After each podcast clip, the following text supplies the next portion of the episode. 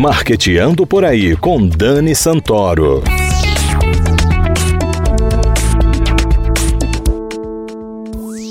Bom dia, galera de marketing, ouvintes da CBN Maceió 104,5 FM.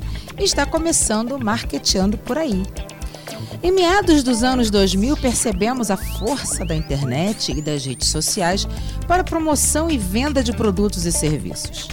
Desde então, passamos a adotar estratégias de marketing digital nas campanhas, não só para vender, mas também para posicionar as marcas, criar engajamento, empatia, utilizando inúmeras ferramentas que surgem e morrem na mesma proporção. Planejamentos e estratégias precisam ser revisitados a todo instante, pois as mudanças ocorrem na mesma velocidade da internet. Uma ferramenta que hoje parece dar um ótimo resultado, no mês seguinte já perdeu a sua capacidade de entregar. Como os profissionais de marketing lidam com todas essas mudanças rápidas que acontecem em tempo recorde? Para conversarmos sobre isso e muito mais, recebemos aqui nos estúdios da CBN Maceió Karina Itzica, da agência Locite, que já é sócia de carteirinha do programa. Karina, seja muito bem-vinda ao Marketeando por aí. Oi, Dani, um prazer estar aqui mais uma vez. Sempre bom a gente conversar sobre marketing digital, mídias sociais, essas ferramentas que já fazem parte do nosso dia a dia. A gente estava conversando aqui nos bastidores, né? O quanto faz parte da nossa vida estar conectado. É quase como estar respirando. Antigamente a gente falava, vou entrar no site, vou mandar um e-mail. Hoje já é quase que uma extensão ali do nosso corpo, da nossa vida. A gente está muito conectado e o brasileiro é sempre top 5 quando o quesito é tempo online, tempo em mídias sociais. A gente precisa estudar isso para implementar nos nossos negócios. Com certeza. Karina, as tendências de marketing digital se alteram com regularidade. Porém, quando a gente consegue prever as mudanças e se adaptar a elas, seguramente a gente vai ter oportunidade de se destacar perante a concorrência, né? Como um profissional de marketing digital consegue adaptar planejamentos e estratégias com todas essas mudanças que ocorrem quase todos os dias na internet? É verdade. O mundo do marketing digital ele é complexo por conta da velocidade das mudanças e também do comportamento do consumidor. Nessa pandemia a gente teve aí uma aceleração de muitas tendências que já estavam em curso, mas que foram totalmente aceleradas num período muito curto. Então, coisas que antes uma empresa poderia achar como uma tendência, ela virou uma realidade. Então, qual a empresa, por exemplo, que não tem hoje um atendimento via WhatsApp, que não tem um e-commerce ou que não tem um Instagram Shopping, ela fica, está ficando cada vez mais para trás, porque o consumidor ele está cada vez mais multicanal que é o que a gente chama do omnichannel no marketing. O marketing adora uma palavra em inglês, é. né? Então as empresas elas precisam correr atrás desse mundo e se adaptar. Lembrando que ano que vem a gente tem aí o 5G chegando ao Brasil. E o 5G, Daniel, é uma grande revolução. Então a gente precisa estar preparado porque a gente tem que olhar um pouquinho à frente para mirar nas tendências que estão chegando, porque o nosso consumidor ele se adapta muito rápido. E a gente sabe que os processos, às vezes, internos de uma empresa demoram um pouco mais. Então, as empresas precisam ficar de olho nessas tendências para adaptarem aos seus negócios, mas também lembrando que não é tudo que surge que a empresa precisa fazer. Exato. Tem que ser de acordo com o perfil, né? Que era outra coisa também que a gente estava conversando aqui, que é o perfil do empresário, o perfil do negócio não é? Então, assim, não é toda pessoa que vai fazer uma dancinha que vai engajar o seu público, que vai engajar o, o seu cliente. Não, a gente precisa entender que a coisa tem que ser natural, não pode ser forçada e tem que estar sempre de olho na entrega. A gente tem que estar sempre buscando também os gráficos, os resultados, as nossas entregas. Estão funcionando, não estão funcionando? É quase que um monitoramento diário, né, Karina? É verdade. Em relação a essa questão do se adaptar, eu gosto muito de falar como a gente estuda a persona, né, que é o nosso cliente ideal. Então, o nosso cliente ideal, ele está praticamente quais são as principais redes sociais que esse cliente está, quais são os canais que ele está comprando, porque são nesses canais que estão a atenção do nosso consumidor que a gente precisa estar também. Porque hoje existem milhares de redes sociais. Claro que tem algumas que são mainstream, são aquelas que todo mundo conhece. Instagram, Facebook, Twitter, LinkedIn. É, a gente teve a chegada do TikTok muito forte no Brasil ano passado. Porém, tem algumas redes sociais que, dependendo do seu público, não faz sentido você investir um esforço muito grande em marketing, de equipe, até de investimento, porque uma parcela pequena do seu público está ali. Então é importante, porque muitas vezes 80% do seu público está em uma, duas redes sociais. Então não faz sentido você ter 10. Claro. Se você tiver uma equipe enorme, for uma empresa grande, que está presente, excelente mas a maioria das empresas, das pequenas empresas, elas concentram ali em duas, três mídias sociais para ter esse canal de relacionamento com o público.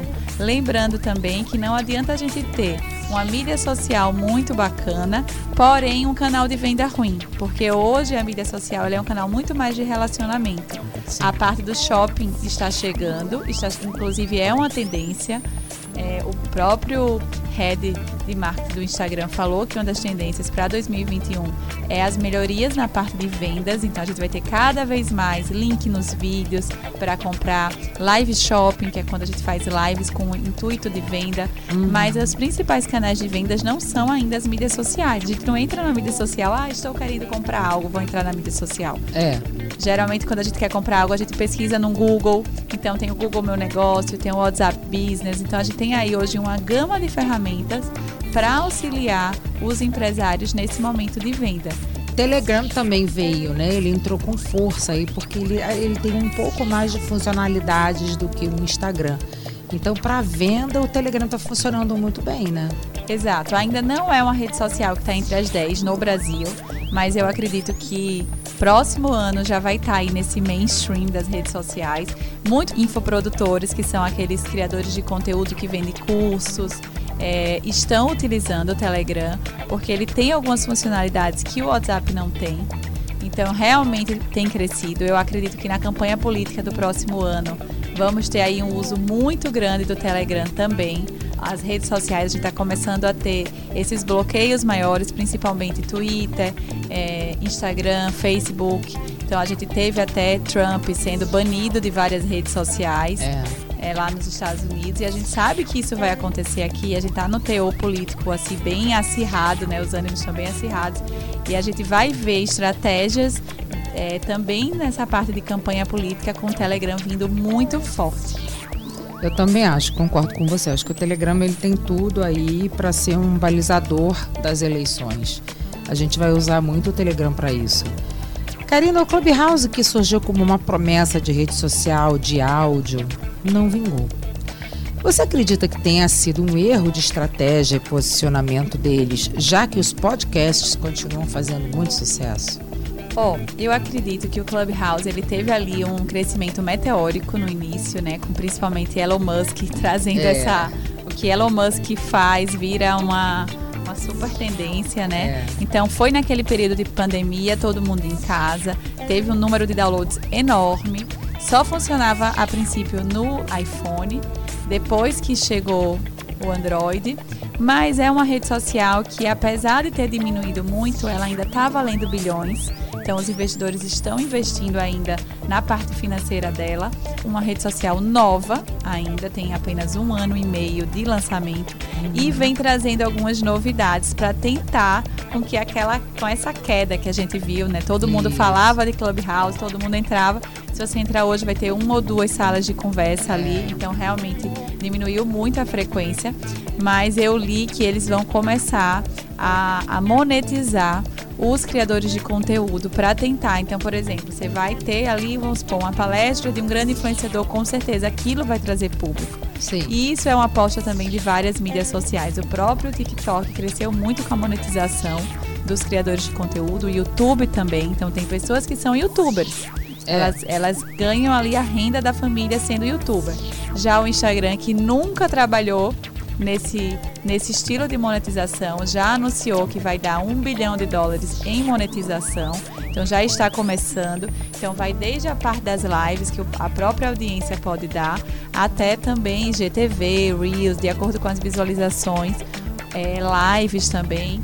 O criador de conteúdo vai começar a ser monetizado. Eu acho que essa é uma tendência que veio para ficar, porque os criadores de conteúdo, a gente sabe como fazer conteúdo dá muito trabalho. É, nossa. então, é uma profissão e ela é. precisa ser remunerada de alguma forma. Lógico. Até aqueles, aquele documentário do Netflix, né, que fala que quando não tem um produto, o produto é você.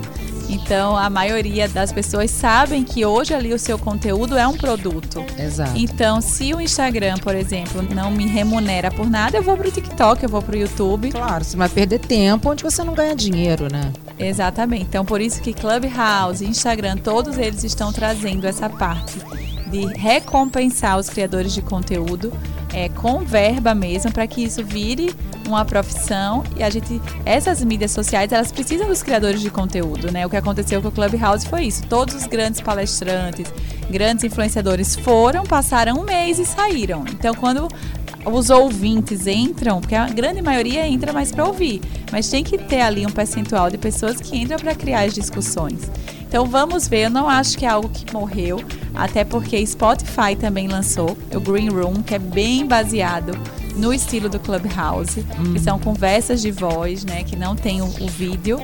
E é interessante porque o vídeo também é um acrescente em outros canais. A gente vem aí com outras plataformas que vem focando apenas no áudio.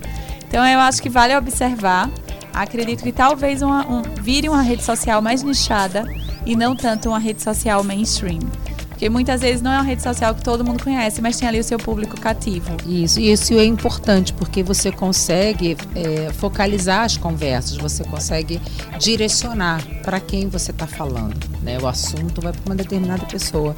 E eu acho que cada vez mais a gente vai percorrer esse caminho.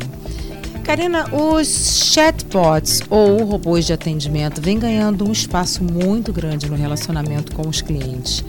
A inteligência artificial já é uma ferramenta de marketing digital propriamente dita ou, é, ou ela ainda está atrelada ao atendimento? Oh, hoje já é um fato, a inteligência artificial ela está presente na nossa vida. Muitas vezes a gente até não imagina que aquilo é uma inteligência artificial, mas é. É o que eu acredito que precisa ser feito, às vezes é uma melhoria. Então, muitas vezes a gente tenta um relacionamento com alguma empresa e o chatbot ele não é ali inteligente ao ponto de conseguir resolver o problema. Porque o chatbot nada mais é no atendimento do que dar escala. Então, Isso. Então, grandes empresas contratam o chatbot, mas precisa ter um lado humano também. Então, claro. Então, cada vez mais a gente vê essa parte híbrida. Então, a gente tem uma árvore é, de soluções que o chatbot consegue resolver, que é aqueles aperte 1, aperte 2, para isso aperte 3. Mas a gente precisa também que as empresas investam também nesse atendimento humano, porque existem alguns problemas que a gente não consegue, que, por enquanto, que os robôs consigam resolver. É verdade. E a gente tem falado muito essa questão de humanização, de empatia, e muitas vezes a gente está virando apenas um atendimento robótico. Então, eu acho que nessa parte de atendimento, os chatbots eles precisam mesclar entre uma boa estratégia automatizada, mas também um bom número de pessoas ali para atender quando for um produto ou um problema que o robô não consegue resolver. Porque é, é muito chato quando a gente está tentando resolver algum problema. Eu tive um problema recente que clonaram o chip do meu celular. Tentei falar com a Clara e assim, é difícil você falar pelo chatbot. É difícil. É Principalmente difícil. quando é um tema que não está ali entre o top 10 das perguntas Isso. frequentes, né? Que é mudar o plano, mudar o interesse, problema técnico. Quando você tem algum problema que foge um pouco daquelas 10 principais perguntas que os usuários têm, é difícil você conseguir resolver através de um atendimento via chatbot. É, eu acho que no futuro, talvez a gente até consiga isso. Mas hoje ainda é difícil. As companhias aéreas sentiram muito isso na pandemia, porque as pessoas não puderam viajar. Né? A gente estava com férias marcadas para o fim do ano para viajar para o exterior, até pelo Brasil mesmo, e a gente não conseguia resolver o problema de, de cancelamento ou remarcação da passagem. E isso, é, é, esse, esse é o tipo do assunto que o robô não resolve. Você tem que falar com uma pessoa para entender. Vai ter multa? Não vai ter multa? Eu cancelo? Eu remarco? Para quanto tempo eu posso remarcar? O robô não consegue resolver isso ainda. Ainda demanda um atendimento humano nesse caso. É, eu acredito que a gente vai ter grandes evoluções com o 5G. porque o 5G é, aumenta muito a parte de velocidade das respostas, é de, pelo que a gente lê, né? Praticamente algo ao vivo. Então é possível até fazer cirurgias, um médico aqui com o robô operando em outra cidade. É. Então imagina é, o quanto que a gente vai evoluir em termos de tecnologia com a chegada do 5G. Então tudo vai evoluindo à medida que a gente que a gente for tendo essas novas tecnologias, novas pessoas capacitadas, porque a tecnologia sozinha ela não faz nada, né? Então uhum. toda a, a qualificação dos profissionais para trabalhar com essas novas tecnologias e implementá-las, resolvendo esses problemas. Futuramente talvez a gente ache, consiga fazer uma troca, um cancelamento de uma viagem tranquilamente através de um chatbot. Hoje a gente ainda tem muita dor de cabeça. É, ainda não está serviços rodando, aqui no Brasil, né? É, ainda não está redondo, né? Exato. Algumas tendências de marketing digital já se consolidaram, como o marketing de conteúdos, vídeos, o mobile marketing, né, que é adaptação ao celular, big data e automação. O que vem por aí de novidade em termos de ferramenta de marketing digital? Ó, oh, Dani, isso que você falou já é praticamente uma realidade, né? É. A gente já tá, já faz parte do nosso dia a dia, a parte da automação, os vídeos, é como até a gente estava conversando antes. Hoje em dia, quase todo mundo tá tendo que fazer vídeo, é uma nova habilidade. O Mobile First, é 80% das visitas são pelo celular. Antigamente a gente deixava para comprar no site, hoje a gente já deixa para fazer tudo isso pelo celular. O que eu acredito que cada vez mais vai acontecer é essa convergência, tanto de canais como de compra. A gente já vê nos Estados Unidos lojas que não têm atendentes, então você entra, não tem nem checkout, você entra, pega suas coisas, já quando você sai, já está na sua carteira digital, já comprou. Então, assim, o futuro aqui para o Brasil existem muitas possibilidades. Eu acredito que com 5G isso vai acelerar, a gente está um pouco atrasado até mesmo as cidades inteligentes, né, que a gente chama, através do 5G isso é possível. Então, desde geladeiras inteligentes, a automação da casa, a internet é, das coisas, internet das né? coisas. Então, tudo isso é algo que a gente só vai conseguir ver com a chegada do 5G aqui no Brasil, que está prevista para o ano que vem. São coisas que possibilitam Parece até o mundo de Jetsons, né? Que a gente via, porque o carro andando sozinho. É. Então são coisas que a gente não está acostumado. E a gente acha muitas vezes que é só grandes tecnologias, como os carros voando, por exemplo, e às vezes não, são soluções simples. Desde, por exemplo, os semáforos inteligentes. Então, é. eu vim aqui para chegar aqui na CBN, passei pela Fernandes Lima.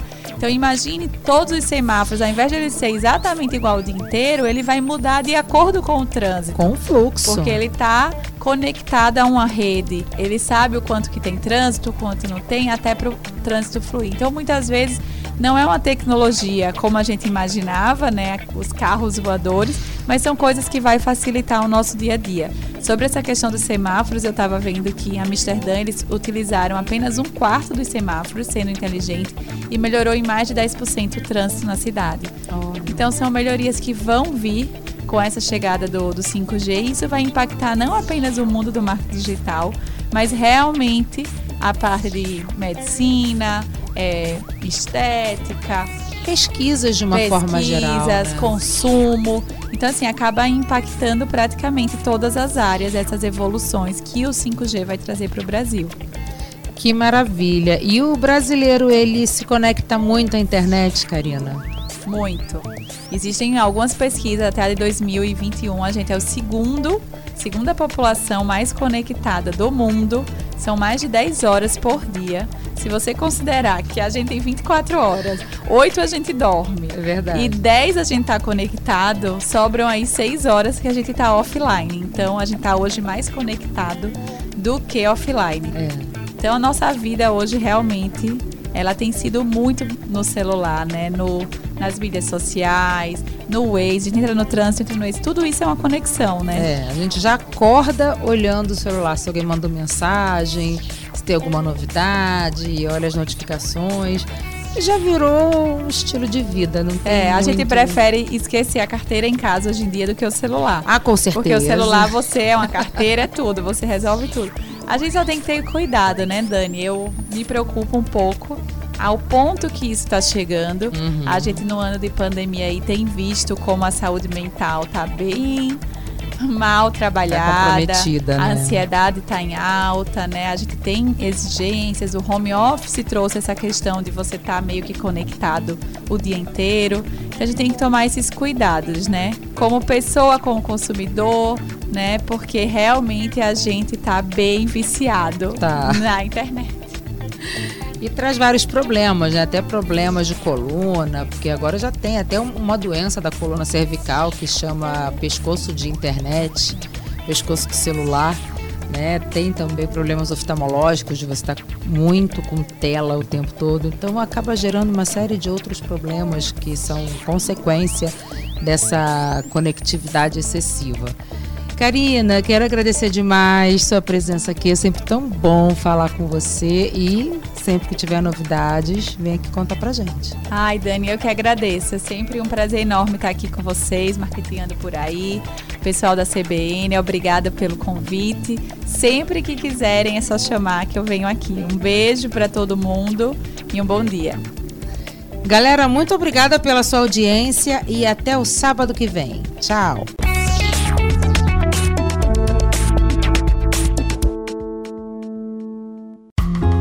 Quem é empreendedor já sabe que para fortalecer os negócios é preciso continuar cuidando das pessoas. Quem é cliente também precisa colaborar. Estabelecimentos limpos, mãos higienizadas e atendimento sempre de máscara são alguns dos cuidados. Para saber, acesse sebrae.com.br/cuidados e veja os protocolos de saúde para cada setor. Quando um cuida do outro, todo mundo ganha. Sebrae, a força do empreendedor brasileiro.